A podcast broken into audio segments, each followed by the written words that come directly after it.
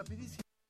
Nos enlazamos, nos enlazamos rapidísimo hasta Córdoba, Argentina. Nos dirigimos a Venezuela para hablar de la crisis de salud que atraviesa el país. En países como el Perú hay gran igualdad social. Doctora Carmen Sánchez de Costa Rica.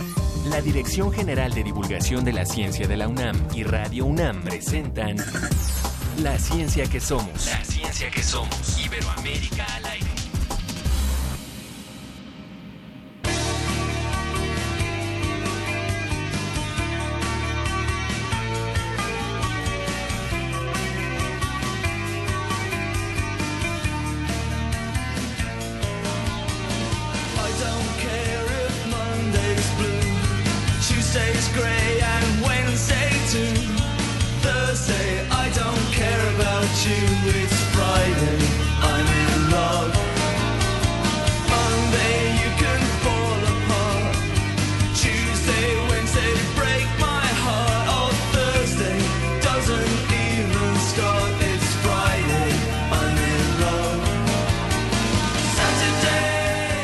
Escuchando, escuchando a The Cure, iniciamos la ciencia que somos de este viernes. Saludo a mi compañera Sofía Flores. ¿Cómo estás, Sofía? Hola Ángel Figueroa, muy buen día, buena tarde, buena noche, cual sea el horario que nos están escuchando. Si lo hacen en vivo, buen día. Les agradecemos mucho por estar con nosotros, sintonizando otra emisión más de la ciencia que somos. Estamos escuchando esta canción que nos propuso Saúl Lascano. Un poquito más, eso nos anima. Muchas gracias.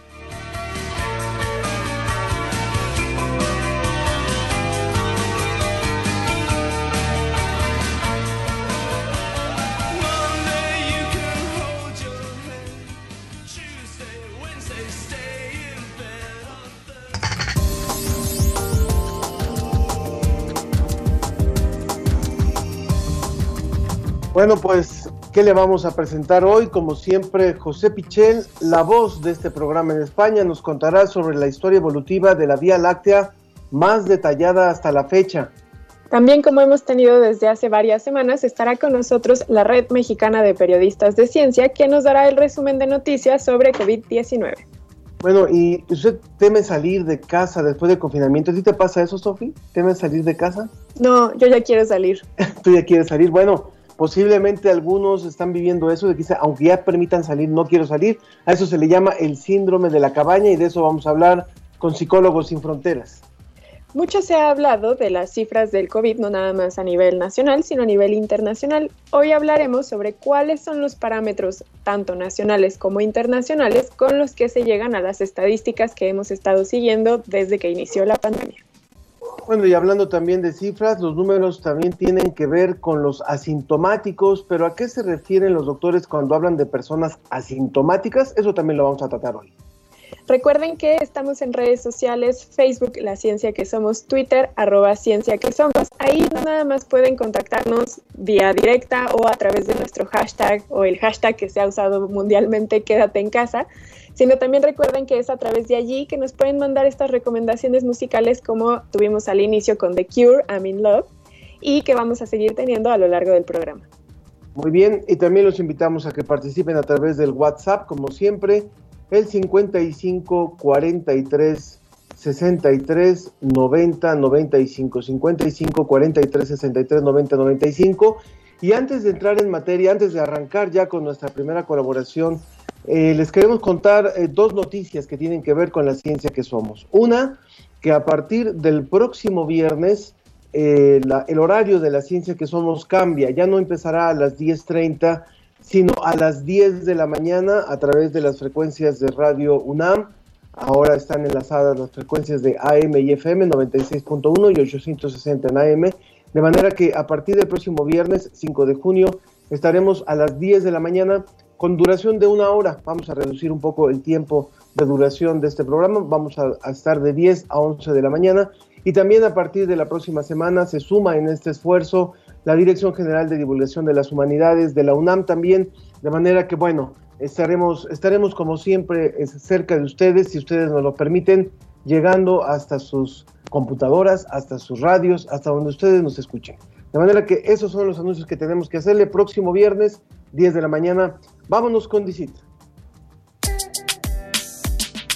Desde España, El informe de la Agencia Iberoamericana para la Difusión de la Ciencia y la Tecnología, DICIT, con José Pichel.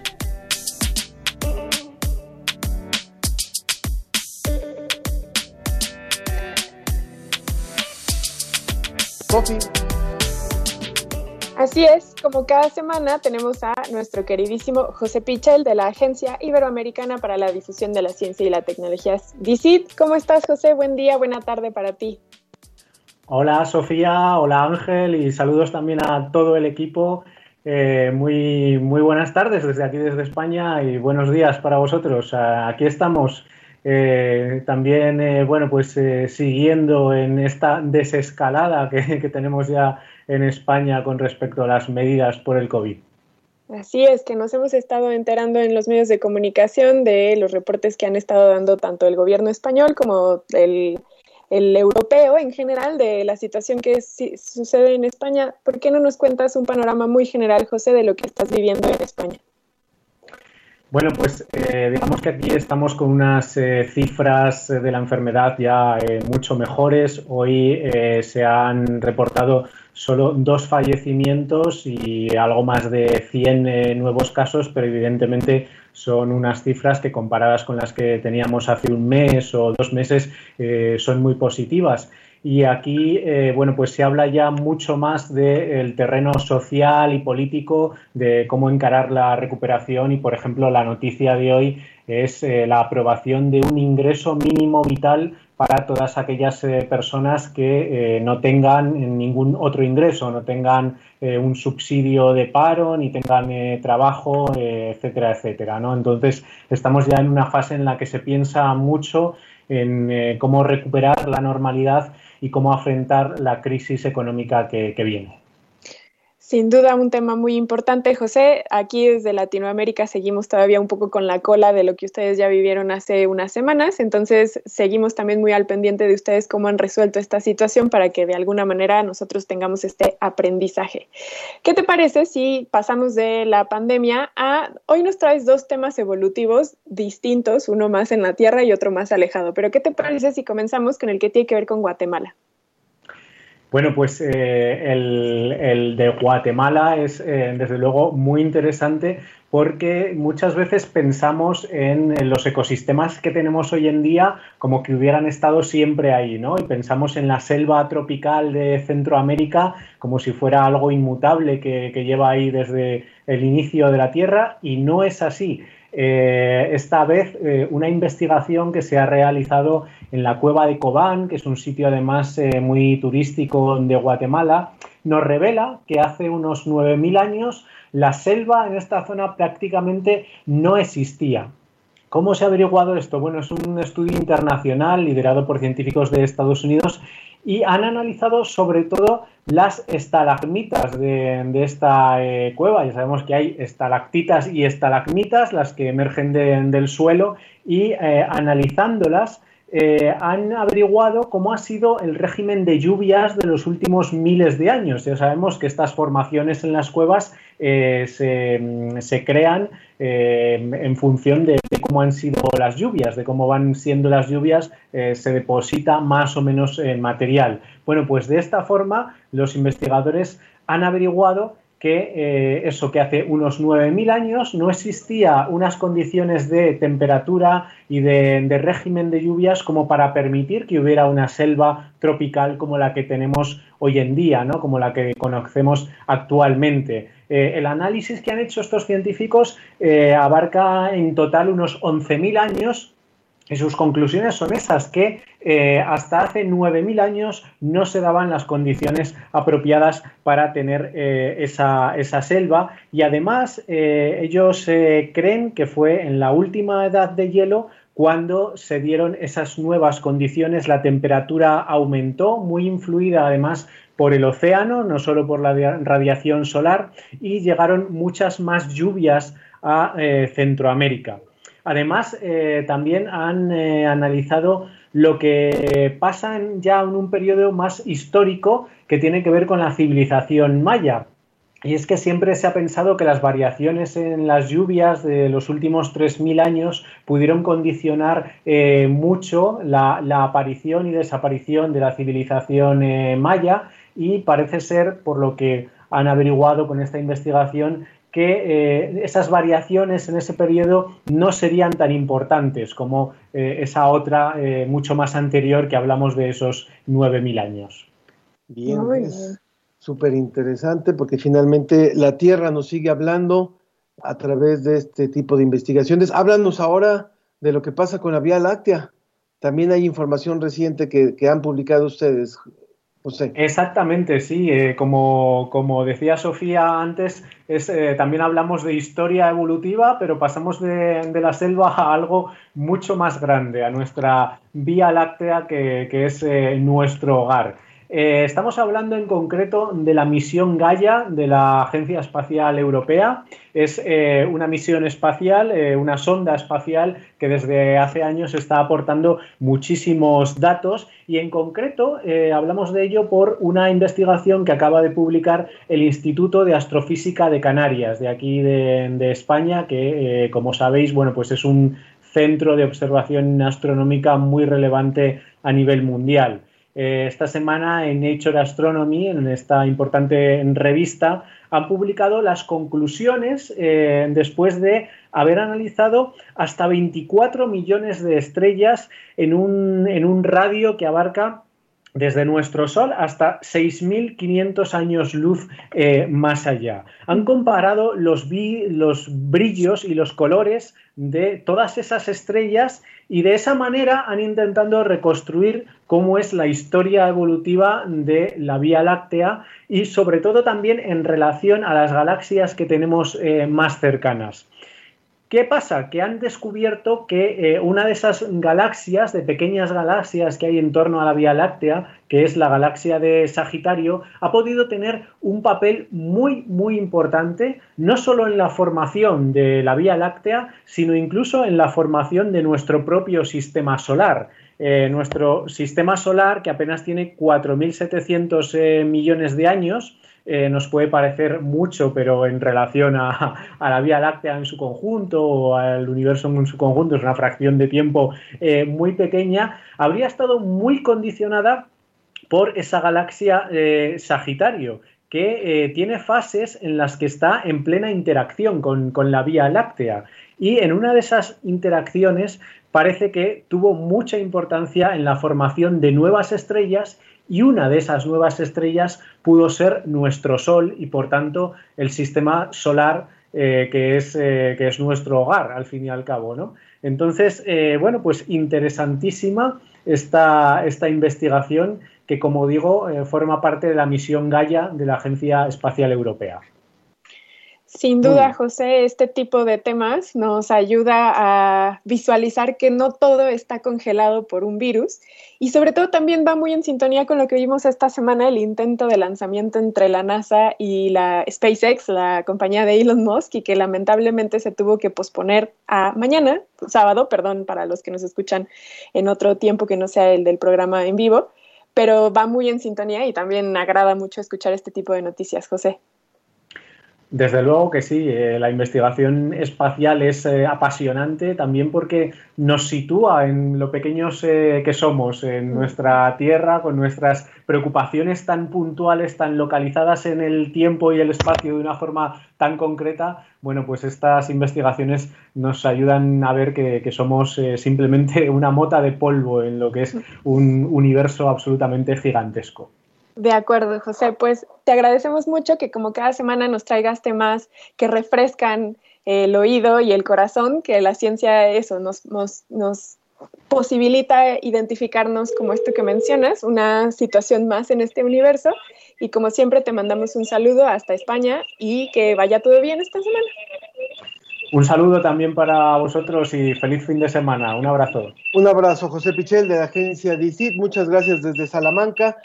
Y le recordamos a quienes nos están siguiendo a través de la, de la transmisión en Internet, a través de Teams de Microsoft, pueden ustedes incluso escribirnos en el chat que tienen enfrente en su, en su dispositivo. Ahí pueden también escribirnos y leeremos, por supuesto, sus mensajes, al igual que a través de, de, del chat de, de nuestro Messenger y también a través de las redes sociales. Bueno, vamos, nueva, vamos ahora con la, la Asociación de Periodistas mexicanos de ciencia. Adelante, por favor, Ricardo.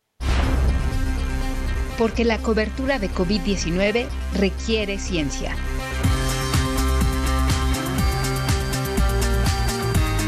Con la Red Mexicana de Periodistas de Ciencia.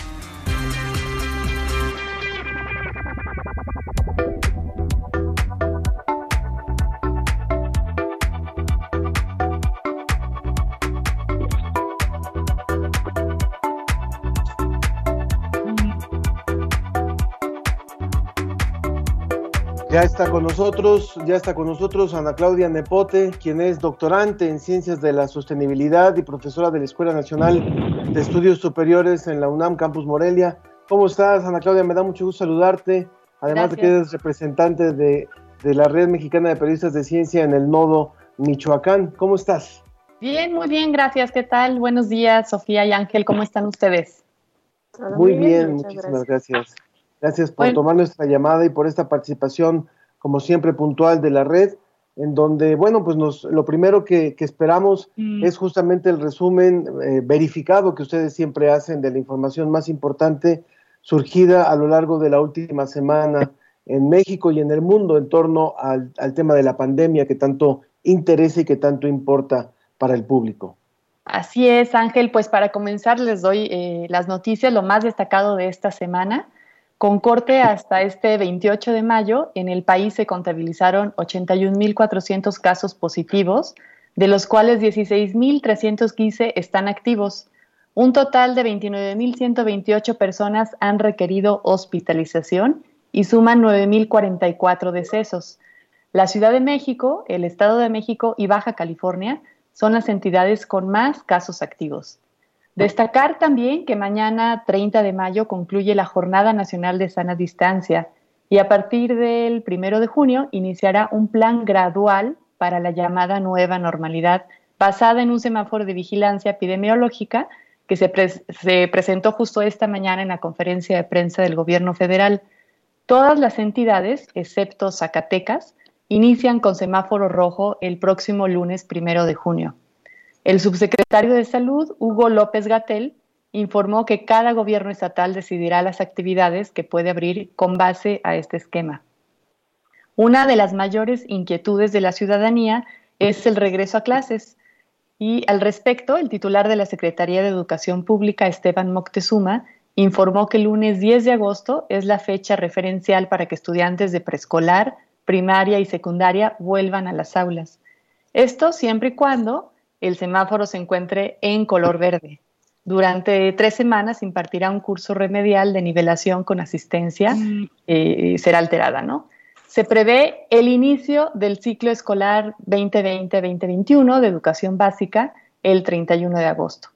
Ángel y Sofía, también informarles que va por buen camino la vacuna contra SARS-CoV-2 que se desarrolla en el Instituto de Biotecnología de la UNAM. Ya está en la primera fase de evaluación en modelo animal y se, es que, se espera que para el 2021 se inicien las pruebas clínicas en humanos. En conjunto con diversas instituciones y con el gobierno de la Ciudad de México, expertos de la, de la Universidad Nacional laboran a partir de una plataforma de vacuna que se desarrollaba en esta casa de estudios y ya contaba con avances. Aunque estaba enfocada a otros virus, ha sido una base para trabajar en una vacuna contra el nuevo coronavirus. Y también, por otro lado, comentarles que acá en Michoacán somos siete integrantes del nodo Michoacán, de esta red mexicana de periodistas de ciencia. Eh, en la, la, mayoría somos académicos y estudiantes relacionados con la UNAM, Campus Morelia, y con la Universidad Michoacana de San Nicolás de Hidalgo. Estamos por organizar nuestra primera actividad en colectivo como, como nodo, pero mientras esto ocurre, eh, comentarles algunas iniciativas en las que participan nuestros socios. Por ejemplo, Sofía Carrillo Ricci, estudiante de la licenciatura de la ENES Morelia, ha lanzado un proyecto en Instagram llamado Ciencialización con el fin de socializar contenidos de ciencia de manera gráfica que expliquen lo asombroso de la vida y generen también responsabilidad ciudadana ante algunos temas ambientales. Por otro lado, el Centro de Investigaciones en Geografía Ambiental desarrolló una encuesta para Morelia, Oaxaca y 37 municipios de sus respectivas zonas metropolitanas a fin de conocer el impacto socioeconómico y seguimiento de las medidas de mitigación en el contexto de la contingencia sanitaria. La información recabada permitirá brindar sugerencias a las autoridades y a la sociedad organizada a fin de mitigar el avance y los impactos de, de la pandemia. Y también hay otro proyecto que se está realizando que se llama Preparando Morelia para enfrentar al COVID-19. En este proyecto participan el Instituto de Investigaciones en Ecosistemas y Sustentabilidad y el Centro de Investigaciones en Geografía Ambiental, ambos de la UNAM Campus Morelia, con otras asociaciones médicas en Michoacán. Ellos desarrollaron dos instrumentos de medición. El primero es para de detectar síntomas tempranos del COVID-19 dirigido a los habitantes de Morelia y cuyos resultados se visualizan en un mapa de la ciudad donde los reportes ciudadanos se pueden identificar a nivel de colonias, así como una encuesta para conocer eh, cómo se encuentran las personas en términos emocionales y económicos como resultado de la contingencia sanitaria. Y bueno, pues como cada viernes presentamos la nota de COVID Conciencia. Adelante. La, la, el tema Perdón, el tema es la estigmatización hacia los murciélagos, mamíferos de gran valor como polinizadores a consecuencia de la pandemia. Pero los estudios científicos han descartado que estos sean una vía de tránsito del virus SARS-CoV-2 a los seres humanos. Entonces, escuchemos el trabajo de David Salcedo y Luis Castrillón. Esto es COVID Conciencia, periodismo científico en tiempos de COVID-19. Pese a los estudios científicos que descartan a los murciélagos como vía de contagio del virus SARS-CoV-2 hacia seres humanos, las publicaciones que así lo representaron dejaron una secuela peligrosa. El intento de exterminio de estos quirópteros. Atacar a esta o a cualquier especie, así como presionar su hábitat, puede derivar en la mutación y transmisión de otros nuevos virus hacia humanos que generarían enfermedades emergentes. Notas periodísticas han descrito esos ataques y alertan sobre la caza de estos animales, pero sin mostrar los argumentos científico-ecológicos del daño que puede causar atacarlos. Los murciélagos son portadores de virus gracias a su adaptación al entorno. Son los únicos mamíferos que pueden volar y desarrollar un sistema inmune para sobrevivir en condiciones extremas. Estos quirópteros pueden portar el virus que provoca el SARS, el cual causó 8.422 contagios con 916 muertes en el mundo durante 2003. Según la especialista en ecología de enfermedades de la Universidad de Costa Rica, Amanda Vicente Santos, por su mecanismo de reparación celular, los murciélagos son inmunes a diversos virus que sí afectan a otras especies. Cuando estos virus entran a, a infectar a otros animales susceptibles, estos animales no tienen estos mecanismos que hacen a los murciélagos ser murciélagos. Entonces nos hacen completamente susceptibles a estos nuevos virus. Estos virus básicamente han sido entrenados en campos de batalla muy diferentes. En 2013, un grupo de investigadores del Instituto Grantham del Imperial College de Londres realizó un recuento de virus zoonóticos, es decir, aquellos que son transmitidos por animales hacia humanos y que han causado enfermedades como el ébola, la influenza AH1N1 y el VIH. En todos los casos de transmisión de virus hubo perturbaciones en el hábitat de las especies, ya sea por su cacería o excesivo contacto humano, así como su producción en granjas insalubres. El copresidente del Grupo Especialista en Murciélagos de la Unión Mundial para la Conservación, Rodrigo Medellín, expuso que hay una malentendida vinculación del COVID-19 con los murciélagos y que en realidad son las actividades humanas las que han generado tal estrés en los hábitats que generan nuevos patógenos potencialmente dañinos para los humanos. La Organización Mundial de la Salud tiene, por supuesto, todo su portal respecto al coronavirus, pero no tiene nada con respecto a murciélagos que los murciélagos no son culpables, que no hay que matar a murciélagos y que eso esté dispuesto para todos los líderes a nivel mundial. Esto fue COVID Conciencia, periodismo científico en tiempos de COVID-19.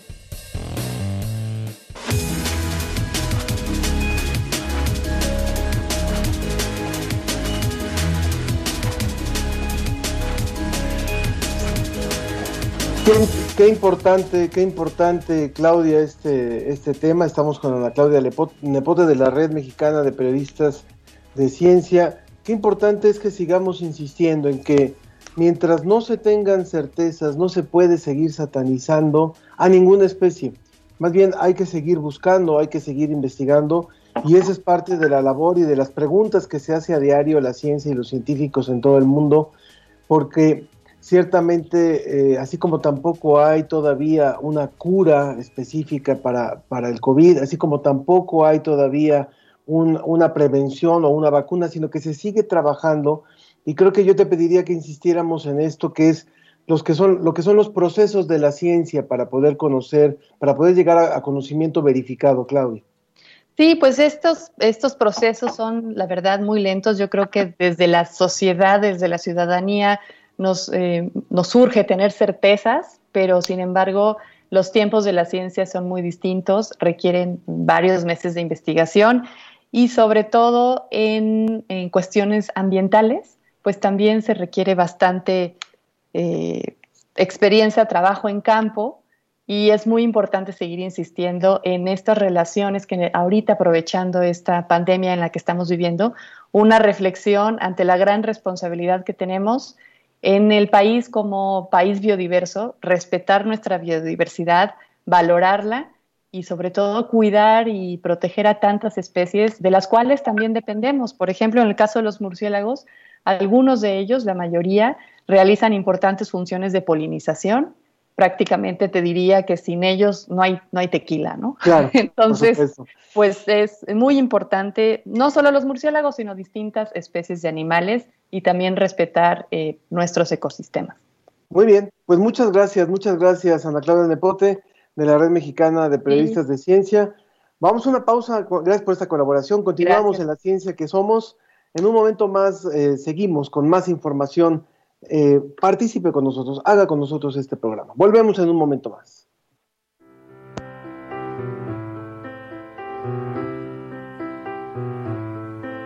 I heard there was a secret chord that David played and it pleased the Lord, but you don't really care for music, do you?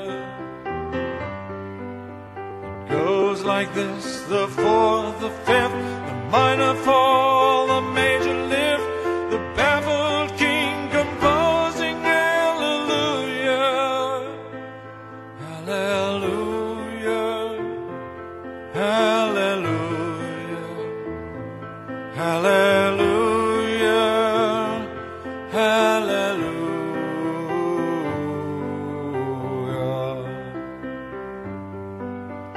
Faith was strong, but you needed proof.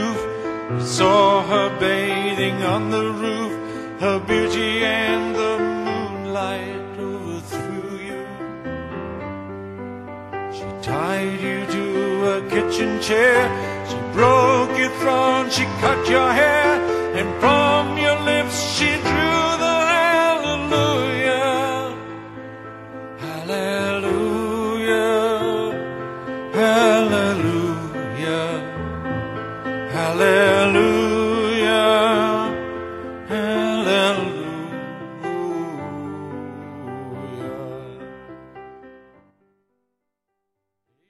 Para la mayoría de la gente, beber significa jovialidad y grata compañía, pero no así después de despertar a la realidad, ya sea en la cárcel o en algún hospital, sin saber qué pasó. Mayor información al 5705-5802. Lada sin costo 01800-561-3368.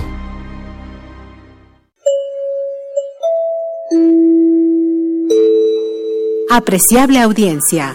Les informamos que nuestras frecuencias 860 AM y 96.1 FM por el momento se encuentran enlazadas. Agradecemos su comprensión.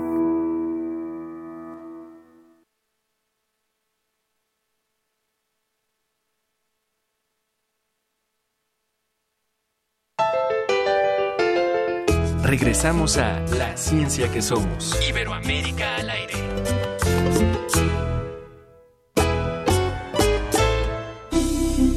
Brigada COVID-19, con la red de psicólogos sin fronteras e intervención en crisis. La Brigada de Apoyo Psicoemocional en tiempos de pandemia.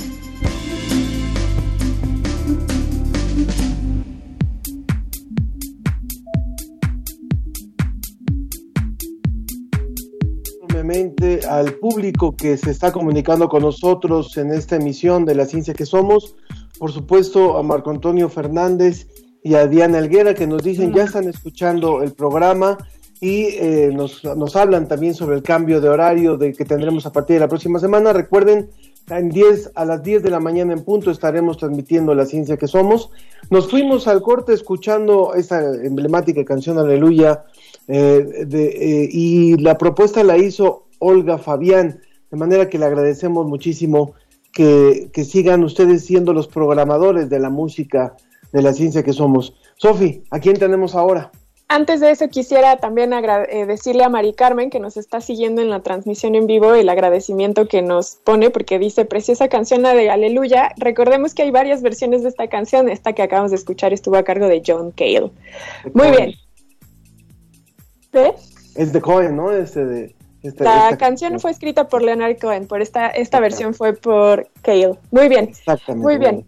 Ahora voy a presentar entonces al doctor Jorge Álvarez, quien pertenece a este grupo de Psicólogos Sin Fronteras. Hola doctor, buen día, ¿cómo le va? ¿Qué tal? Muy buen día, ¿cómo están? Gracias gusto. por estar, gracias por estar con nosotros. A su vez también presento a la doctor, a la maestra Margarita Molina Avilés, quien es, estudió su maestría en terapia breve sistemática por la Facultad de Psicología de la UNAM. Muchas gracias, eh, maestra Margarita, por estar con nosotros. Encantada, buenos días. Buen día. La tenemos con nosotros porque nos va a hablar de esto que mencionábamos al inicio del programa, esta situación de que ya estamos cerca, en otros países ya lo están viviendo y en Latinoamérica estamos cerca de comenzar a salir de nuestras casas. Y esto tiene un nombre, que es el síndrome de la cabaña, que es el miedo que da a salir de esta casa. Doctora, maestra, le pido por favor que nos contextualice qué es esto del síndrome de la cabaña.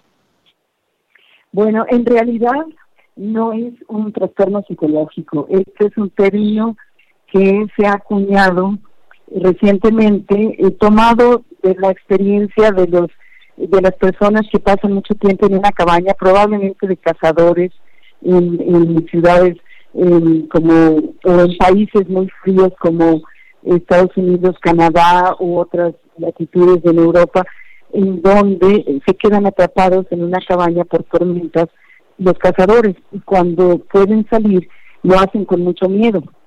Eh, han perdido el contacto que tenían con la naturaleza. Este término se está usando ahora para referirse a las personas que tienen miedo de salir a la calle después de un confinamiento largo. Eh, contrario a lo que muchas otras personas les pasa, que ya están desesperados por salir de sus casas y porque ya no ven la hora que se levante el confinamiento para poder eh, comenzar sus actividades, eh, hay un grupo de gente que se va a sentir o ya se siente muy temerosa de enfrentar lo que era su cotidianidad, ir a la escuela, ir al trabajo, tomar transportes públicos, enfrentarse con otras personas, esto ya va a ser motivo de mucho miedo. Entonces a esto se le ha llamado síndrome de la cabaña o síndrome de reposo prolongado. También ocurre con muchos ancianos que han estado recluidos mucho tiempo y que ya no quieren salir a la calle. Muy Jorge, bien, Maggie. Jorge, adelante. Maggie, yo te quisiera hacer una pregunta. Todo esto, y la invitación fue específicamente para ti, para que nos hablaras de este tema importantísimo. Sé que tuvimos una plática hace aproximadamente unos 15 días, si no me equivoco. Y eh, en esta plática salió la anécdota de tus nietos que viven en Madrid, nietos chiquitos que tienes y que están, este, estuvieron recluidos en su departamento en Madrid. Y entonces me decían que, que tu hija eh, comentaba que ya no querían salir a la calle, que salieron a la calle, le dieron la vuelta al parque, hicieron algunas actividades en la calle, pero que declararon tal cual tus nietos que preferían este estar en casa. Eh, supongo que lo platicaste con tus propios nietos, con tu hija, sí, con el esposo de tu hija, y entonces es interesante tener un testimonio reciente, viviente de todo esto. Sí, así es. En, en Madrid han estado confinados unas semanas más que nosotros y en un departamento relativamente pequeño Y la expectativa era que cuando hubo la oportunidad de salir una hora al día a la calle, iban a estar prácticamente en la puerta desde antes, esperando salir. Y el primer día sí salieron, estuvieron muy contentos caminando, los parques aún no se abrían. Estos niños son unos gemelitos de seis años, pero curiosamente al siguiente día dijeron que preferían quedarse en su casa. Parece ser que el, confort, la comodidad, la tranquilidad de la casa, el apego que ya habían hecho a sus espacios de juego, a sus libros, a sus costumbres durante esta pandemia, le resultaban mucho más cómodas y mucho más eh, apacibles que salir a la calle. Ahora, la idea de enfrentarse, por ejemplo, a ir a la escuela, a los horarios de que hay que levantarse temprano, correr, eh, apenas y desayunar, ir a tomar el autobús, llegar a la escuela, esto les parece ahora impensable. O sea, no, no, no, quieren pensar en eso porque la comodidad de estar en la casa y la tranquilidad a- a- a su- supera las ganas de salir. Eh, sin embargo, bueno, han estado saliendo gradualmente y por eso yo decía al principio, esto en realidad no es un síndrome, sino es un conjunto de rasgos que algunos niños pueden presentar, pero que a menos que fuera algo muy acentuado, necesitaría un apoyo profesional. En este sentido, lo que yo le recomendé a mi hija es que, bueno, no forzar ni obligar a los niños a salir, si no quieren salir, ¿no? Hablar con ellos, explicarles la situación, escuchar las razones de ellos, esto es muy importante, que los adultos escuchemos las razones que los niños tienen y tratar en, en el lenguaje que ellos entiendan de explicarles que esto va a ser una reinserción gradual. Esto es muy importante, que la reinserción sea gradual y que no sea forzada. Lo que yo le he recomendado es que en principio ir a lugares conocidos, a sus lugares favoritos, esto además de que sean lugares abiertos, ¿no? Que sean espacios abiertos, eh, en contacto con la naturaleza, porque el sol ayuda, por ejemplo, esto es algo que no es psicológico, es fisiológico, pero el sol ayuda mucho a levantar el ánimo, a, a- moverse, a querer moverse, a querer eh, correr, saltar, eh, en fin, y el contacto con la naturaleza va a ayudar muchísimo a esta reinserción gradual. Maestra Margarita, yo quisiera regresar a una cuestión un poco más eh, general en el sentido de que tampoco es que estemos en un confinamiento elegido, sino que ha sido a causa de una eh, pandemia específicamente producida por un virus. Entonces, también se agrega, agrega esta situación del confinamiento, el que salir implica un riesgo a la salud. Entonces, yo le quería preguntar, más allá de esta experiencia, es qué tanto este síndrome de la cabaña es resultado de una cuestión, como usted mencionaba, de que ya nos hemos acostumbrado a estar en nuestras casas y qué tanto en realidad es el miedo a salir por contagiarse. No, por supuesto que este miedo existe y ese miedo es real, no es paranoia, es absolutamente real. Una de las cosas que ayudan a, a- a salir, y no solo a los niños, sino a los adultos y a todos, es seguir los protocolos que nos, que nos proporcionan cierto grado de seguridad. Por ejemplo, usar el cubrebocas, usar guantes, usar mascarillas. Por supuesto que no acudir a lugares que estén muy concurridos o, o que se, supongamos que va a haber aglomeraciones de gente, esto evitarlo y eh, eh, esto es absolutamente real, que puede existir el contagio durante un periodo muy prolongado que ni siquiera sabemos cuándo se va a terminar, no, tenemos, no hay una fecha para que esto se termine.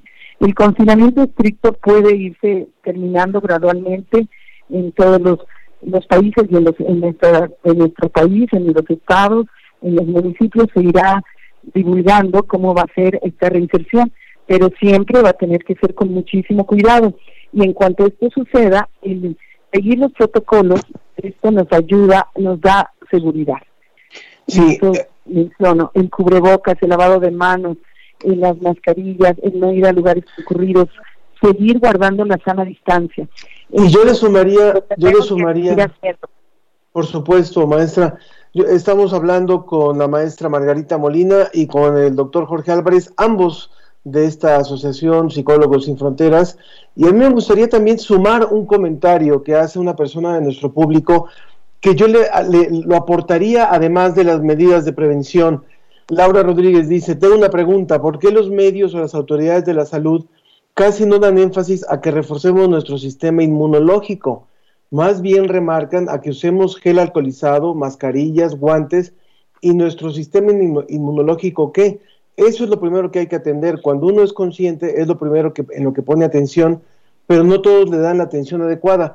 Yo creo que esto, como mecanismo de prevención, sabiendo que el riesgo es latente, a pesar de tomar ciertas, ciertas medidas de prevención, a pesar de reducir la sana distancia, a pesar de cuidar el, eh, o hacer el uso de mascarillas o de cubrebocas, o no, no acudir a, a lugares concurridos, pero de todas formas el riesgo sigue latente y posiblemente sí, yo coincido con lo que dice esta persona del público, no se ha hecho énfasis en otra medida importante que es reforzar nuestros mecanismos de, de, de, nuestro sistema inmunológico. ¿Qué tendrían que decir al respecto? Totalmente de acuerdo. Creo que no está de más, en la medida de las posibilidades de cada quien, reforzar el sistema inmunológico. Hay cantidad de productos que nos ayudan, pero básicamente es una alimentación sana, eh, un ejercicio en, la medida que se pueda también y tener la mejor salud mental que sea posible dadas las condiciones. Eh, volviendo un poquito a la pregunta de Jorge de los niños, creo que también los niños, aunque sean pequeños, mis nietos tienen seis años, entienden muy bien el concepto de lo del virus. Entonces sí es posible explicarles a ellos que este peligro existe y que por eso hay que reforzar las medidas afuera y me uno a lo que dijo la persona que acaba de llamar, adentro también. Tenemos que reforzar mucho nuestro sistema inmunológico y nuestra salud mental. de acuerdo. Ya para terminar, les pido por favor que nos puedan hablar un poco más de la Brigada de Atención Psicoemocional a Distancia por COVID-19. Doctor Jorge, igual y usted nos puede ayudar más con esto. Cómo no, con mucho gusto. Pues mira, todavía sigue, seguimos este, con los cuatro turnos que tenemos. Eh, ha ido cambiando un poco la demanda a las personas que nos están haciendo favor de, llamarnos para una consulta, para una situación que no la están pasando bien. Y así de números más o menos redondos, tenemos 900 llamadas efectivas relacionadas con una situación de crisis por todo lo que estamos pasando. Tenemos otras tantas llamadas que eh, no las eh, ponemos en este número de llamadas de crisis porque les pusimos llamadas informativas. Esto no quiere decir que no es importante para la gente, pero un adulto mayor el preguntar a dónde se puede dirigir o a qué teléfono llamar para cobrar su pensión, pues es muy importante para él y su sobrevivencia y a veces hasta la de sus familiares. Otra pregunta frecuente es la de los niños, ¿sí? Que este, les dejan tarea y luego eh, los papás o están muy ocupados, están trabajando o, no, pueden. Y entonces también se ha dado este fenómeno de que nos llaman, oiga, ¿dónde puedo resolver tal cosa de las materias, las asignaturas o la duda académica que tengan al respecto? Afortunadamente dentro de nuestro equipo de 200 psicólogos tenemos especialistas en psicología educativa y a los demás no les cuesta ningún trabajo y tienen la facilidad eh, de hacerlo, eh, se conectan a través de su tableta, de su computadora, buscan información, contrastan y le dan respuesta al niño sobre su duda académica y rascan tantito a ver si no hay algo más, generalmente sí hay algo más. Hay cierta pues angustia, hay cierto tipo de cosas que pues, los niños eh, usan de pretexto la tarea para poder expresar esto que les acabo de decir. Pues muchísimas gracias, muchísimas gracias a Jorge, a Jorge Álvarez y también por supuesto doctora, muchísimas gracias por haber participado con nosotros en esta, en esta, en esta transmisión. La doctora Margarita también eh, Molina, muchas gracias por haber participado con nosotros. Y repetimos el teléfono, por favor, de, de Psicólogos Sin Fronteras, ese call center, rápidamente. Sí, va el teléfono, es el 55 85 26 18 59. ¿Sí? Eh, es uno de los. Y ahí estamos a sus órdenes, pues para, para poderlos atender. ¿sí? Y eh, pues llámenos, por favor. Gracias. Muchas gracias. Y les Gracias, Jorge. les voy a pasar la línea alterna para que ahorita que estemos en un espacio, en una de estas cortinillas, ustedes nos hagan favor de repetir el nuevo teléfono para las personas que desean tener una atención psicológica. Si me permiten un segundo, lo único que quiero remarcar es que ahora la consulta se está cargando, la demanda, hacia personal de salud. Y estamos empezando a hacer estrategias muy puntuales para acompañar a nuestros compañeros médicos, trabajadores sociales, enfermeros, camilleros, todas las personas que nos están atendiendo que requieran también pues un hombro, una escucha atenta eh, y ventilar cómo están viviendo, cómo están pasando esto a ellos. Gracias, Jorge. Gracias, Margarita. Y gracias por la participación. Muchas gracias. Adelante, Ricardo. Gracias, buen día. La ciencia y sus respuestas están Sobre la mesa.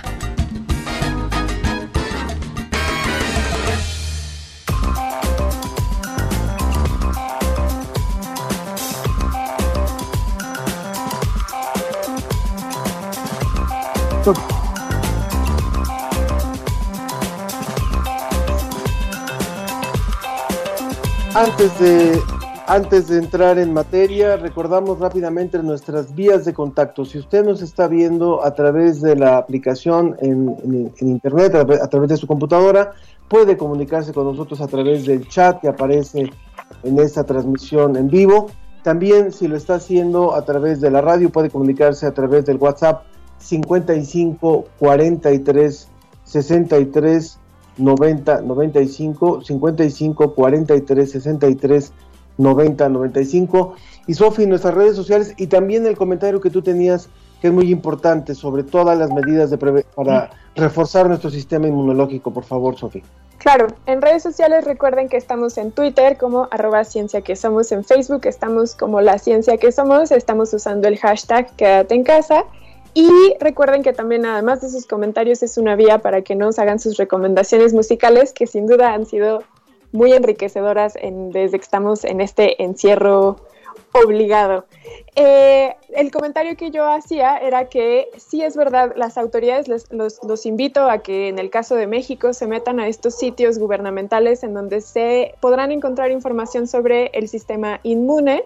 Es importante que las estrategias que ustedes sigan para tener un sistema inmune saludable sean realizar actividad física. Entendamos que en el confinamiento se reducen las posibilidades, pero siempre hay posibilidades de mantenerse activos, que tengan una dieta balanceada, no nada más en el sentido calórico, sino también de cantidades y de tiempos, y que tengan un sueño reparador. Esas son las mejores estrategias que usted, y bueno, claro, que tengan a la mano sus cartilla de vacunación a, a tiempo también, todo muy bien, pero estas son las únicas estrategias que se ha demostrado con evidencia científica que nos permiten tener un sistema inmune saludable, para que entonces no lo echemos en saco roto, sobre todo en estos tiempos en los que estamos confinados, como ya lo decía, a causa de una infección. Muy importante estos temas.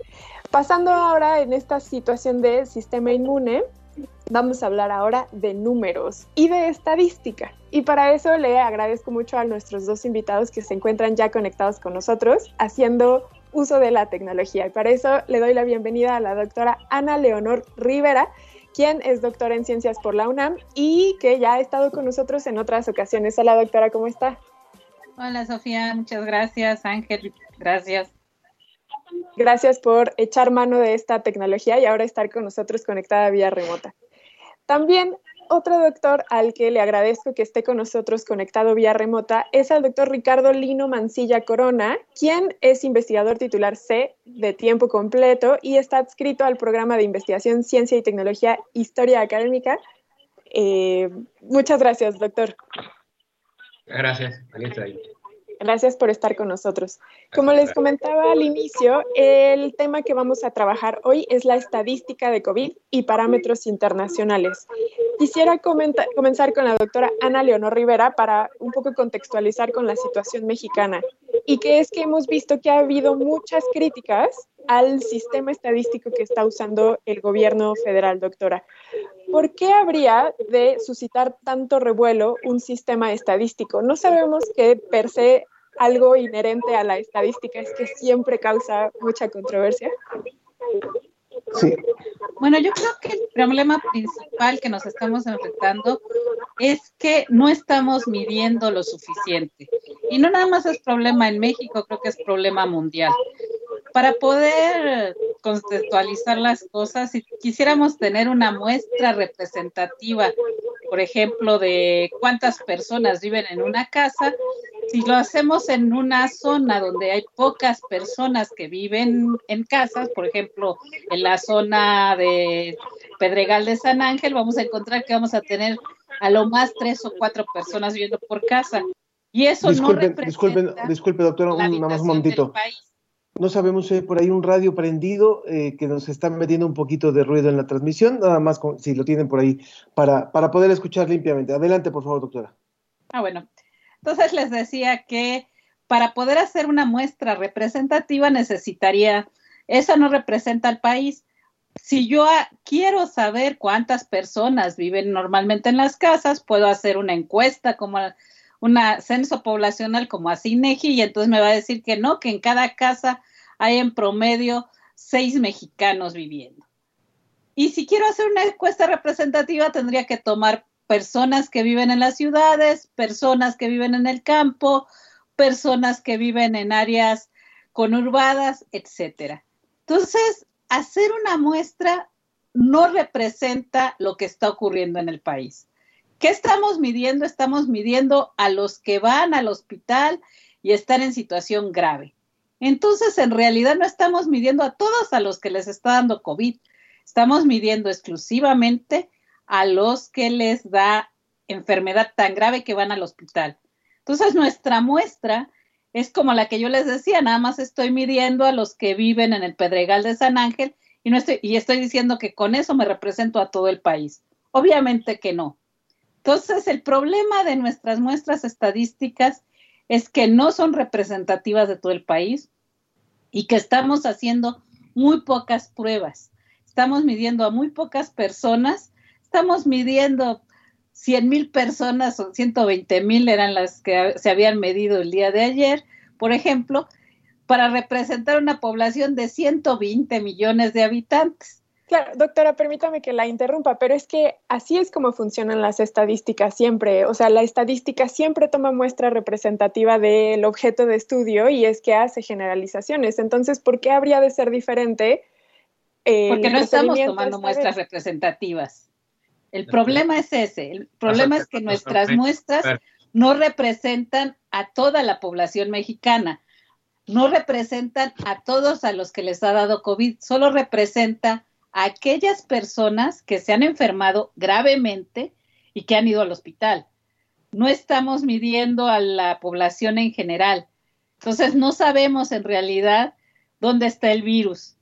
El virus puede estar o no puede estar en una persona, pero no lo vamos a saber hasta que hagamos suficientes pruebas de toda la población y una muestra estadísticamente representativa de toda la población mexicana.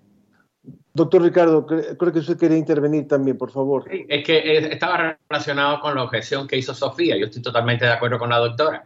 Eh, lo único que nosotros estamos mirando son a las personas que se involucran en la enfermedad. Y cuando digo involucran es porque empiezan a sentir unos síntomas que de alguna manera lo llevan a los hospitales, eh, a los centros de salud y ahí entonces se involucran con el proceso de la enfermedad. Pero hay un montón de asintomáticos en la calle que no sabemos dónde están, básicamente porque se han hecho muy pocas pruebas. El, estilo que tomó el gobierno fue utilizar un programa Centinela que no era usar pruebas. En otras partes del mundo lo que se ha sugerido es hacer muchas pruebas para poder evaluar. Y la doctora decía algo que es muy importante. Cuando uno hace un muestreo, tiene que lograr que ese muestreo tenga ciertas características básicas como ser independiente, que sea realmente significativo de la población, etcétera, etcétera. Y aquí no tenemos la más mínima oportunidad de hacer eso porque solamente le estamos prestando nuestro, nuestra atención a las personas que se involucran en la enfermedad a vida cuenta de que se sienten mal, ¿comprenden? Sí. Algo que es muy importante y que también quisiéramos saber, sabemos que eh, finalmente hay una limitación para poder hacer un número de pruebas representativas a toda la población, como lo comentaba en un momento la doctora Leonor, pero finalmente eh, se, ha, se ha pedido por parte de distintos grupos de la sociedad el que se insista en que en que se tengan parámetros mucho más cercanos o más fidedignos de lo que está ocurriendo. Incluso han habido declaraciones de mexicanos contra la corrupción o además que hablan de que, por ejemplo, hay un, grupo representativo de, de actas de defunción que solamente se mencionan como posible o probable COVID, pero y no se están registrando en los números, no se están registrando en las cuentas de las personas que están, que están infectadas. ¿Qué tendríamos que decir al respecto? Bueno, a mí me gustaría señalar que el número de muertos tampoco está siendo representativo de la enfermedad, porque muchos de los casos, como no se les hizo la prueba COVID y antes solamente si tenías la prueba confirmada, decían que tenías COVID y entonces te anotaban como defunción en ese caso, hay muchos muertos que no tenemos identificados realmente como pacientes de COVID. Otro de los problemas es que no se ha mencionado mucho en, la, en las personas, es que la prueba de PCR, que es la más confiable que se utiliza ahorita, tiene una mm, probabilidad de dar falso, falso negativo, o sea, decir que no tienes COVID, aunque lo tengas, del 30%. Es decir, casi un tercio de las personas que se hacen la prueba les dicen que no lo tienen, aunque en realidad sí lo tienen. Entonces, las, las cifras de muertos también todavía no son tan confiables, no porque sean ganas del gobierno tal vez de ocultarnos los datos, sino más bien porque no a todos se les hace la prueba y no siempre cuando se hace la prueba sale el resultado correcto. Entonces es importante tener en cuenta que esto es una cota mínima, al menos han muerto esa cantidad de gente, pero puede ser que estamos submuestreando también en ese sentido. Ahora, yo tengo una duda que tiene que ver ya a un nivel mucho más global y que se lo quisiera preguntar al doctor Ricardo, eh, que tiene que ver con el muestreo en general que se está haciendo en el mundo, mucho en medida también y en función de que desconocemos muchas situaciones del virus. Por ejemplo, hemos hablado, el programa anterior hablamos de que desconocemos cuánto tiempo dura la inmunidad una vez que un paciente se ha contagiado por SARS-CoV-2. Desconocemos, por ejemplo, eh, la, y usted, bueno, la doctora ya lo mencionaba, por ejemplo, la PCR, que sigue siendo la prueba más confiable, sigue siendo todavía, tiene un rango de error muy importante y muchos gobiernos, por ejemplo, han comenzado a utilizar pruebas serológicas, que de todas las pruebas probablemente son las que menos confiabilidad han arrojado. Entonces, también hay un error en el muestreo una vez que se han analizado los datos. Por ejemplo, en el caso de Francia, solamente se estaban contabilizando los fallecimientos en los hospitales, no se contaban los fallecimientos en en casas habitación. ¿Qué tanto entonces también se pueden hablar de generalizaciones de datos cuando hay tantas cajas negras de información? Bueno, el problema, el problema es que se han hecho, eh, y aquí delante de mí en la pantalla tengo tres estudios muy recientes, uno del día 10 de marzo, el otro del 16 de marzo, el otro del 19 de marzo, publicados en revistas eh, de un enorme prestigio internacional. Por ejemplo, el del 19 de marzo está en la revista Lancet, el del 16 de marzo es una publicación que hizo el, equipo de trabajo del Imperial College de Londres, de Londres. Y el tercero nació, eh, se publicó en los anales de medicina interna. Y es cómo es toda la evolución de los enfermos eh, desde el momento en que son contagiados, cuántos días no tienen síntomas, y eso cambia mucho, cambia muchísimo. Si la persona que está enferma no tiene síntomas, los tiene moderados, los tiene severos o, los tiene, o son eh, síntomas críticos. Pero, pero aquí, hay, aquí hay un panorama de los primeros 25 días de cada una de estas personas y eso ha estado publicado en revistas de, de, alto prestigio. ¿Cómo fue que lograron eso? Porque es que hay otros lugares donde se han hecho más pruebas, Sofía. Eh, hay, hay en Inglaterra y en Alemania eh, y en Francia, a pesar de estos problemas estadísticos que ellos han tenido, se han hecho muchas más pruebas que aquí en México. Mm. Una enfermedad que tiene un periodo de incubación tan largo como esta que estamos sufriendo ahora, la única manera de evaluar adecuadamente su magnitud es haciendo muchas pruebas. Okay. ¿Hay otra? Sí, tenemos algunos comentarios del público. Eh, nos dice bueno, nos escribió Patricia Ordaz eh, y también nos está diciendo acerca de que si la, especialista tendría eh, información. Dice, el especialista tiene una estimación del tamaño de la muestra representativa para México. ¿De dónde saca la información de que dan diagnóstico equivocado a algunos de los que se hace la prueba? ¿Para qué sirve conocer con exactitud los números de la enfermedad? Eso es en concreto lo que, lo que nos pregunta en este momento eh, Marco Antonio Fernández, perdón. Adelante, doctora. Bueno, sí, lo que quería yo mencionar es la, la precisión de la prueba de PCR se ha hecho en estudios que están publicados por un grupo que trabajó en China y que ellos lo que se dieron cuenta es que la mejor forma era tener tomografías, tener este, pruebas no nada, más de PCR, sino también de CT, de CT y este tipo y una combinación de todas ellas era la que les daba los mejores pre precisión para los enfermos. Entonces, este número de que solo un tercio, de, un tercio de los casos no son detectados correctamente de PCR viene de este estudio. Con respecto a la estadística para México, ahí me gustaría mencionar que también este, tenemos retrasos en los números en que nos dan los certificados de defunción y tenemos también muchos casos de gente que muere en casas, que muere en la calle, por desgracia, que tampoco están siendo contabilizados. Haciendo esta, estas cuentas, hay algunos grupos que dicen que tal vez tenemos un submuestreo de, de tres a cinco veces menos de lo que realmente es, pero no me podría, no hay todavía los suficientes datos como para que lo podamos hacer. ¿Qué hacen algunos grupos para tratar de dar la vuelta a este submuestreo? Lo que hacen es tomar los datos de cuántos muertos ha habido en los últimos cinco años por diversas causas y compararla con la tasa de defunción en el mismo periodo de tiempo durante este, eh, durante este año. Y entonces suponer que todo este exceso de muertos en realidad se debe a COVID. Eso nos daría una cota superior para el número de muertos. Nos diría, cuál sería en realidad lo máximo que podríamos achacarle a COVID, aunque en realidad eso es también exagerar un poco. Y en ese sentido también hay un estudio que está eh, bajo arbitraje de un grupo de científicos de la UNAM en el que encontraron que la tasa de, de exceso de muertos durante el mes de abril fue de un 50%. Entonces, como que hay un, estamos submuestreando en ese sentido. Ahora, ¿cuánto necesitamos saber del país?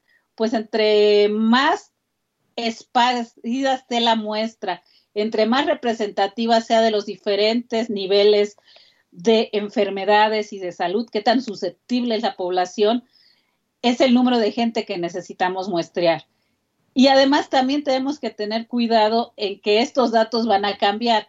Cuando nosotros empecemos a volvernos a mover, volvamos a salir a la calle, los contactos que vamos a tener con la población, la movilidad que vamos a tener con la población de un virus que se transmite por el contacto, pues van a aumentar. Entonces necesitamos también rastrear cómo nos movemos y con quién estamos en contacto para poder saber qué es lo que está pasándole a la enfermedad. La enfermedad no es estática, es dinámica, está evolucionando y cambia por las medidas de encierro o no encierro y de higiene que estemos tomando.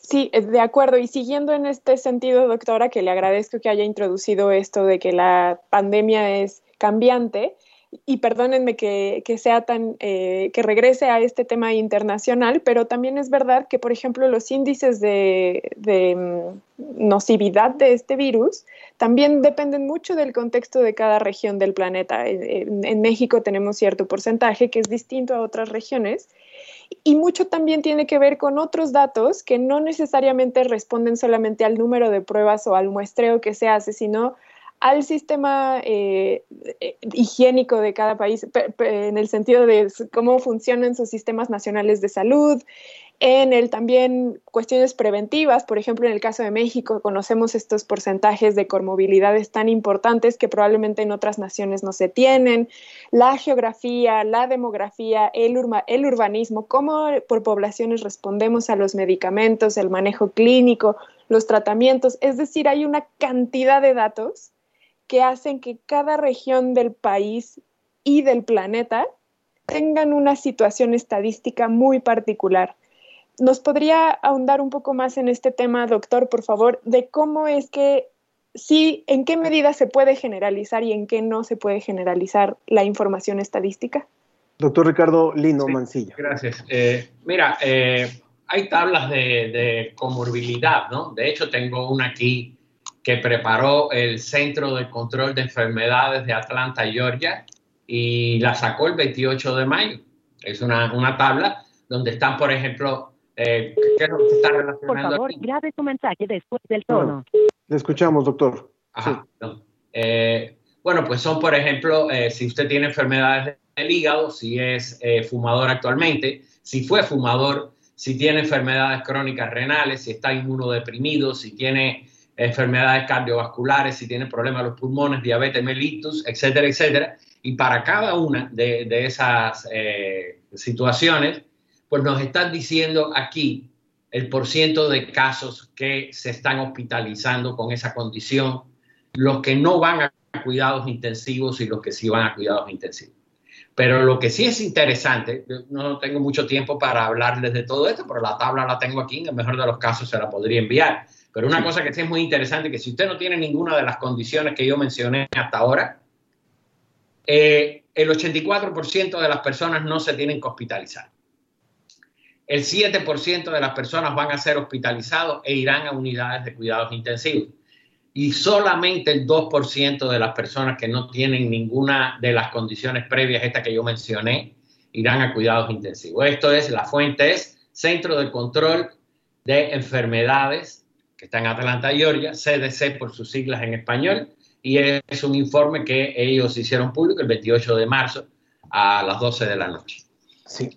Para el público que, se nos, que nos acaba de sintonizar, le quiero decir rápidamente, estamos escuchando al doctor Ricardo Lino Mancilla. Él es eh, adscrito al programa de investigación Ciencia y Tecnología, Historia Académica, doctor en Matemáticas, él está en CEICH. Él, él estudió en la Universidad de La Habana, en Cuba, y también está con nosotros la doctora Ana Leonor Rivera, coordinadora académica del Centro de Ciencias de la Complejidad, también investigadora del Instituto de Ciencias Nucleares de la UNAM. Eh, eh, hay varias llamadas del público y varios comentarios del público, pero Sofi, creo que tú querías todavía comentar algo sobre lo que Sí, doctor. Justamente en esta situación de la generalización de las estadísticas, doctor, eh, ¿qué tanto es posible generalizar datos y qué tanto debemos ser cuidadosos con estas generalizaciones o estas comparaciones que a veces hacen entre México y eh, otros eh, países? Por eso, por eso hice mención, por eso hice mención de estos datos. El problema es que México es, eh, después de Estados Unidos, el, el país que tiene más problemas de obesidad. Entonces, vamos, eh, si te vas a un país, eh, la cuenca del Mediterráneo, donde la gente tiene habitualmente un- una, una dieta eh, distinta a la de acá y no hay tantos problemas de obesidad, pues entonces las cosas eh, van a ir de otra manera, ¿comprenden? También los que fuman y los que no fuman, si se hace ejercicio o no se hace ejercicio. Hace un rato alguien estaba preguntando por el sistema inmune. Eh, uno no puede levantar el sistema inmune tomándose una pastillita y esperando que el siguiente día ya el sistema inmune esté en buen estado. Hay que hacer ejercicio frecuentemente y tener pues eh, ciertos fac- cofactores que mantengan el sistema inmune eh, elevado. El sistema inmune no se puede elevar de un día para otro. Es conocido que la- las personas que son inmunodeprimidas, por ejemplo, por quimioterapia, es necesario darle tratamiento paralelo para mantener su sistema inmune un poco est- establecido. ¿Está claro? Claro. El, el doctor Fernando Valadez nos dice felicidades a los colegas de, de Psicólogos Sin Fronteras. Les sugiero que inviten también a alguien de la AMPAG, que es la Asociación de Psicoterapia Analítica y de Grupo. Gracias por este ofrecimiento. Están atendiendo también profesionales en salud y público en general. Y él habla, dice, el aparato inmunológico se debilita con los trastornos emocionales. Y dice, en Estados Unidos se han hecho 5 millones de pruebas y tienen el número de muertos y contagiados mayores del mundo. Habla sobre el tema de lo que estamos, de lo que estamos tocando. Y también María nos dice los problemas de muestreo, precisión de pruebas, retraso en el diagnóstico de pruebas son problemas que todos los países enfrentan. Sin embargo, dado estos problemas intrínsecos a la pandemia del COVID, en el que desconocemos los números reales, ¿consideran los especialistas que es adecuado poner una fecha de regreso a actividades, por ejemplo, el primero de junio? ¿Qué tendría que decir, doctora Leonor? Bueno, yo considero que no, no es este, no es adecuado regresar. Estamos diciendo que esta es una enfermedad que se transmite por contacto. Entonces, si nosotros tratamos de estar aislados, vamos a retrasar la enfermedad. ¿Qué es lo que hacemos cuando no tenemos datos suficientes? Bueno, hacemos modelos. Esa es la parte en la que trabajamos nosotros. Hacemos modelos en los que suponemos, bueno, si el 20% de la población está aislada y el 80% está trabajando, ¿qué probabilidad hay de que se transmita más la enfermedad? ¿Cuántos muertos esperaríamos? ¿Cuántas personas hospitalizadas esperaríamos? Y damos rangos, damos, decimos, lo mínimo que esperamos es tanto y lo máximo que esperamos es tanto. Eso es lo que nosotros podemos hacer cuando tenemos tanta incertidumbre en los datos, hacer modelos. ¿Qué tan buenos pueden ser nuestros modelos? Dependen de qué tanta información podemos obtener y entonces el error que tienen nuestros modelos cada vez se hace más pequeño cuanto más precisos sean nuestros datos. Pero para eso necesitamos correr muchísimos modelos, que es parte del trabajo que estamos haciendo ahorita en el Centro de Ciencias de la Complejidad. Utilizar datos utilizar datos que vengan de ciencia ciudadana, que, datos que vengan de datos previos de otros países y tratar de hacer multitud de modelos. Por desgracia, ninguno de nuestros modelos predice que antes de junio esta epidemia decaiga lo suficiente como para que tenga sentido salir, ¿no? De acuerdo. Sofi. Sí, doctor, eh, última reflexión ya para darle fin a este tema, por favor. Ah, bueno, eh, acabo de ir el comentario del doctor Valadez. Eh, efectivamente, pues lo que dice siete, Estados Unidos hizo 5 millones de pruebas, pero el asunto no es hacer las pruebas nada más, el asunto es hacer las pruebas y cuando usted verifica que una persona está enferma, entonces sí hay que confinarlo. En Estados Unidos la confinación ha sido una broma gracias a la manera en que el presidente de ese país ha, manejado las cosas, que todo el mundo sabe cómo han sido, a partir de, sus comentarios en la prensa. No, no, el problema no es hacer pruebas nada más, porque eso no es mágico. Las pruebas son para verificar cuántas personas tenemos enfermas, pero si verificamos que alguien está enfermo, hay que confinarlo de alguna manera. Y hay países que sí han tenido mucho éxito haciendo pruebas y confinando. De acuerdo. Pues les agradecemos muchísimo. Sofía. Les, les, agradecemos mucho, doctora Ana Leonor Rivera, quien es coordinadora académica del Centro de Ciencias de la Complejidad e investigadora del Instituto de Ciencias Nucleares de la UNAM. Muchas gracias por haber estado con nosotros. Gracias a ustedes. Y también al doctor Ricardo Lino Mancilla Corona, quien está adscrito al programa de investigación, ciencia y tecnología e historia académica de la UNAM. También muchas gracias, doctor. Muchas gracias. Que tengan un buen día los dos.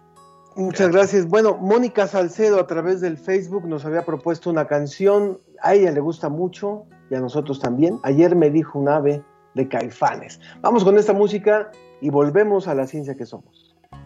Ayer me dijo un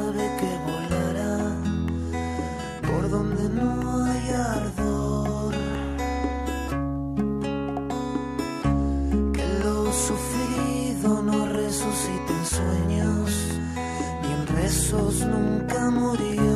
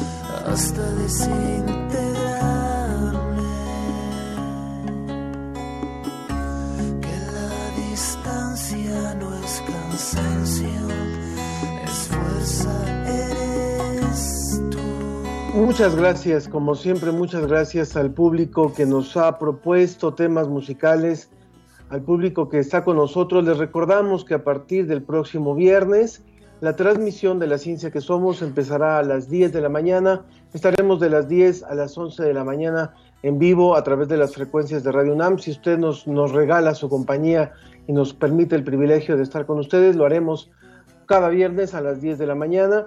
Y le recuerdo también un saludo para todas las emisoras que retransmiten este programa en los diferentes estados del país, al sistema estatal de radiodifusoras en Hidalgo, a también las estaciones en Oaxaca, en diferentes puntos del país, en Tabasco, a todos, a todos ellos, por supuesto, nuestro abrazo radiofónico y también a nuestros hermanos colombianos que transmiten la ciencia que somos cada semana. Gracias por hacer este esfuerzo y como lo dijimos también al principio del programa, a partir de la próxima semana también se suma a este esfuerzo en una coproducción la Dirección General de Divulgación de las Humanidades de la UNAM, que se suma a la Dirección General de Divulgación de la Ciencia y a Radio UNAM en este gran, gran esfuerzo. Sofi, eh, recordamos rápidamente nuestras vías de contacto para la, la recta final del programa y, y, antes de presentar a nuestra próxima invitada. De nuestro invitado, pero Perdón, sí. Nuestro invitado, nuestro invitado, perdón. Estamos en Facebook, La Ciencia que Somos, Twitter, arroba Ciencia que Somos, con el hashtag Quédate en casa. Y recuerden que además de sus comentarios, les vamos a agradecer mucho estas intervenciones musicales. Y también el WhatsApp en el 55 43 63 90 95. 55 43 63 90 95. Y si ustedes están enlazados a través de Teams, también pueden escribirnos ahí en este chat. Adelante, por favor. Está con nosotros el doctor Daniel Pagua Díaz, quien es académico del Departamento de Salud Pública de la Facultad de Medicina de la UNAM. Hola, doctor Daniel, buen día, ¿cómo le va? ¿Nos escucha? Hola, hola. Se salió un momento. Bueno, con él vamos a estar hablando con eh, el tema de los asintomáticos. Ya tenemos algunas preguntas que nos ha hecho la audiencia. Recuerden que pueden contactarnos por Facebook, La Ciencia que Somos, Twitter, arroba Ciencia que Somos, porque probablemente ustedes hayan sido asintomáticos y no lo sabemos. Y entonces vamos a estar hablando de este tema. No es nada más las personas que algunas veces han tenido la sensación de que están infectadas, sino también probablemente tuvieron el contagio, tuvieron la infección y no lo supieron por esta situación asintomática. Entonces vamos a estar hablando de eso. También eh, en el chat de, de, esta transmisión a través de la computadora, una persona que no pone su nombre nos dice el subregistro que hay, en el subregistro que hay ocurre en todos los países y depende de muchos factores, de acuerdo a la doctora Sofía, ya te hicieron doctora Sofía. Muchas gracias, solo soy maestra. ¿Cómo se definiría el muestreo? La información epidemiológica y clínica que tenemos del virus complica definir muestreos representativos. Y bueno, ciertamente es, es algo complejo, ¿no? Es, es, es el, el, el, el, punto en el que hemos estado hablando a lo largo de esta emisión, favor, de que finalmente, finalmente los, los, registros con los que se cuenta ahora eh, en, en, muchos países se han, se han complicado, puesto que es un virus que no es tan visible, no es tan sensible, no es tan notable como era, por ejemplo, el de, el de hace 10 años, ¿no, Sofía? Y sin embargo, estaba yo escuchando una entrevista que le hicieron a Carl Zimmer, este gran periodista de ciencia estadounidense que escribe para el New York Times. Él decía, y sin embargo, nos estamos enfrentando a un virus que podría ser peor y que simplemente lo estamos combatiendo lavándonos las manos y quedándonos en casa. A diferencia de otros virus que sí generan no solamente situaciones clínicas mucho más complejas, sino que el tratamiento es más complicado y la prevención también es mucho más complicada. Entonces, sin duda, creo que este virus nos ha enseñado que contextualizar todo en su justa medida es necesario, no nada más en el tipo de virus al que nos estamos enfrentando, sino también a la situación de prevención a la que nos estamos enfrentando y a los datos en cómo los estamos obteniendo, analizando y contextualizando, repito, porque una cosa es lo que nos dicen los números y otra cosa es posicionarlos en su justa medida. No es lo mismo la población en China, que es gigante, a la población, por ejemplo, en Portugal, que es pequeña, o en Reino Unido, que se trata de una isla, o con un sistema de salud que funciona muy bien, como es el caso de los países nórdicos europeos, a uno que ha sido favor, eh, lastimado por muchas décadas como el mexicano. Entonces, también sí. hay que tomar en cuenta que los medicamentos funcionan distinto para poblaciones también muy específicas. No es lo mismo, se ha visto que Vamos. hay medicamentos que funcionan distinto para las poblaciones. Entonces, ya para terminar la idea, sí. es no nada más satanizar números por números, sino es contextualizar la epidemia a lo que está sucediendo en cada población a nivel mundial. Vamos a ver si, si el doctor Daniel Pagua Díaz nos escucha. Eh, estamos enlazados con usted, doctor. Hola, ¿qué tal? Muy buenos días. Muchas gracias, muchas gracias por tomar nuestra llamada. Eh, es académico del Departamento de Salud Pública de la Facultad de Medicina y el, gran objetivo de, de, reunirnos en esta ocasión, en esta emisión, es hablar del caso de los pacientes o de, los, de las personas asintomáticas. Y realmente, ¿qué tan asintomáticos son los asintomáticos en, frente a una pandemia como la que estamos viviendo? Sí, muy bien, pues muchas gracias por la invitación. Muchas gracias. Eh, sí, es, es muy importante esta cuestión de, de, los pacientes asintomáticos, porque como acabas de comentar, ¿qué, está, qué tan asintomático es el asintomático? Eh, que asintomático no quiere decir que sea inocuo o que no pueda transmitir la, la enfermedad, ¿no? Porque esta parte de, de la eh, de, de ser asintomático puede estar que puede coincidir más bien o, o, la mayoría de las veces coincide con el periodo de incubación del virus. ¿Esto qué quiere decir? Antes de que presenten los primeros síntomas de la, de la enfermedad, aun, aun cuando en, en algunos en algunos estudios que se que se, eh, que se han hecho eh, de, de, tamizaje que se le llaman, aun cuando las pruebas salgan positivas, los las personas o los pacientes este, sal, no, no van a presentar esta sintomatología que se ha descrito. Doctor, Daniel, también nos enfrentamos a que estas pruebas a veces arrojan falsos positivos, en el sentido de que la prueba dice, sí, tiene SARS-CoV-2, pero también hay un porcentaje de probabilidad de que en realidad lo que esté detectando sea otro virus, por ejemplo, el de la influenza, y también hay cierto porcentaje de falsos negativos que dicen, no, no tienes la, la enfermedad, y en realidad se trata de pacientes asintomáticos. Acabábamos de hablar de los números y de las estadísticas y me voy a regresar a este tema. ¿Tenemos información de números de cuántas personas, al menos en el contexto mexicano, son asintomáticas? Este, no, pero eh, fíjate que ese es, eh, quiero hacer una anotación muy puntual, muy rápida. Estas pruebas de estamizaje o de screening que realmente sirven para hacer una identificación inicial de, lo, de los casos, eh, eh, tiene problemas en ese sentido de la sensibilidad o de la especificidad.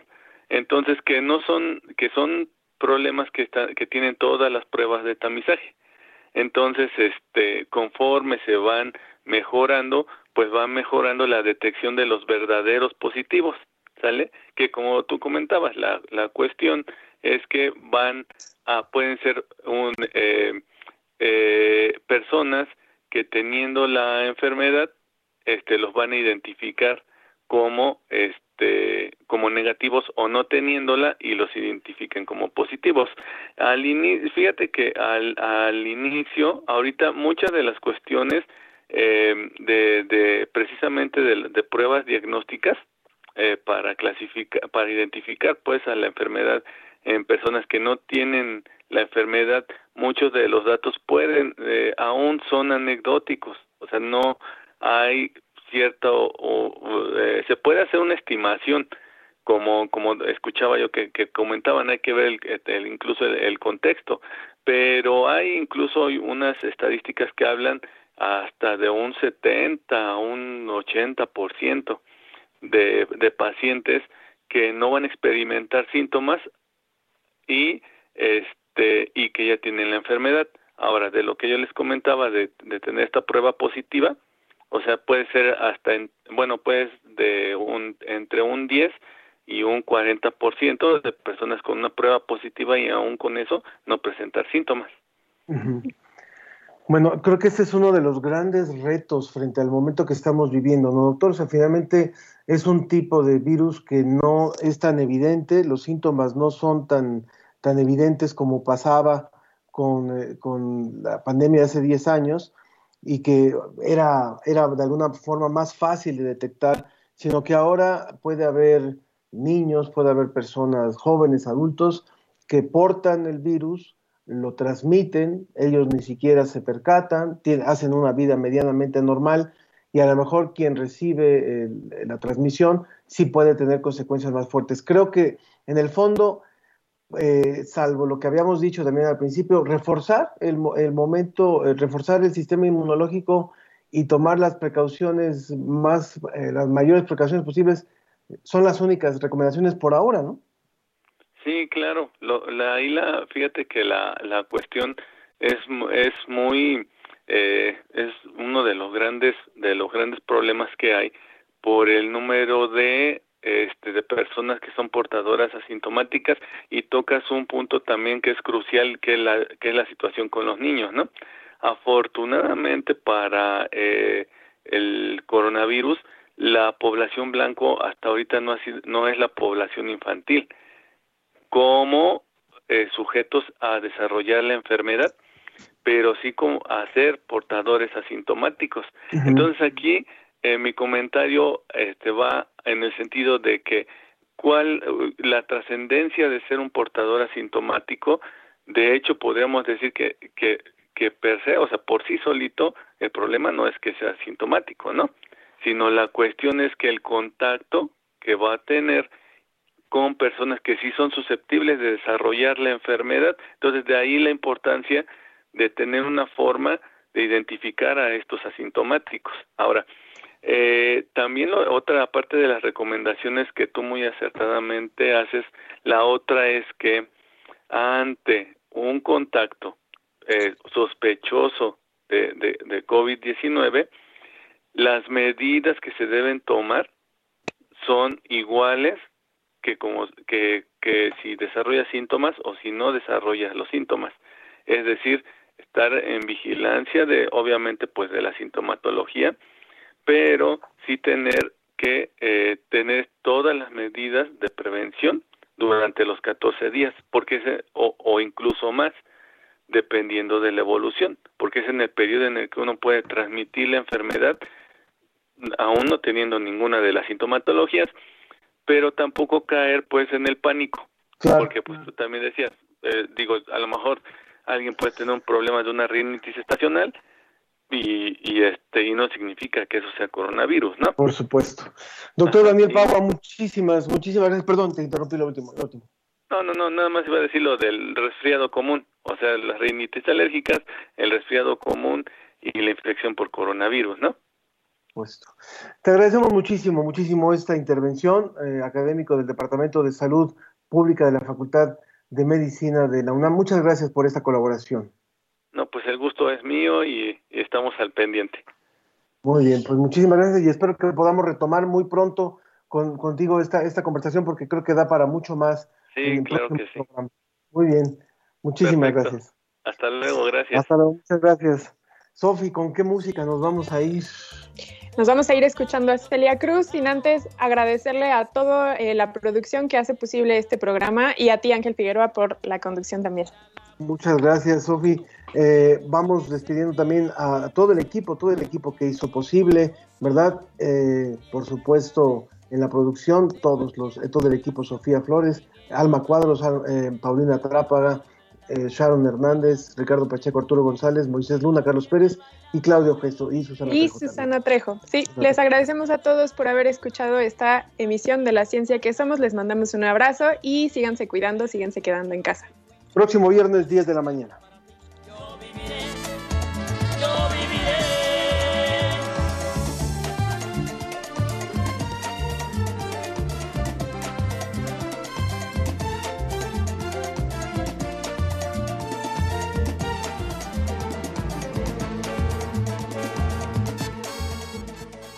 Esto fue La Ciencia que Somos. Iberoamérica al aire. Los esperamos el próximo viernes. La Ciencia que Somos. Una producción de la Dirección General de Divulgación de la Ciencia de la UNAM y Radio UNAM.